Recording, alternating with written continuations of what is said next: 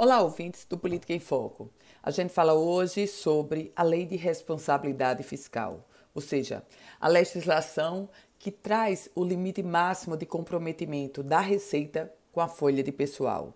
E no caso específico, nosso comentário de hoje vai se focar nos gastos do governo do estado com a folha de pessoal, a partir do último relatório referente ao ano de 2020. Aliás, vale antes lembrar você que o estado do Rio Grande do Norte, desde a gestão Rosalba Ciarline, se mantém acima do limite total da Lei de Responsabilidade Fiscal. Qual é esse limite? É de 49%. Pela legislação, o governo do estado só pode comprometer até 49% da sua receita com a folha de pessoal. Mas a realidade em solo potiguar é muito diferente.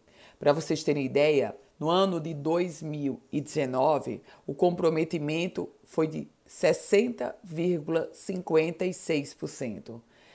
No ano de 2020, encerrado há pouco tempo, esse percentual ficou em 54,81%. De fato, tivemos uma redução de 5,75%.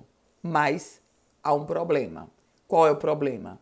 É que continuamos acima do limite total da Lei de Responsabilidade Fiscal. E esse limite, ele é muito tênue porque, de repente, nesse momento da pandemia da Covid-19, se houver uma grande retração da, do valor recebido pelo Estado do Rio Grande do Norte, arrecadado pelo Estado do Rio Grande do Norte em impostos, aí o percentual de comprometimento com a folha já aumenta. O fato concreto é que reduzimos, mas precisamos avançar ainda mais. Eu volto com outras informações aqui no Política em Foco com Ana Ruth Dantas.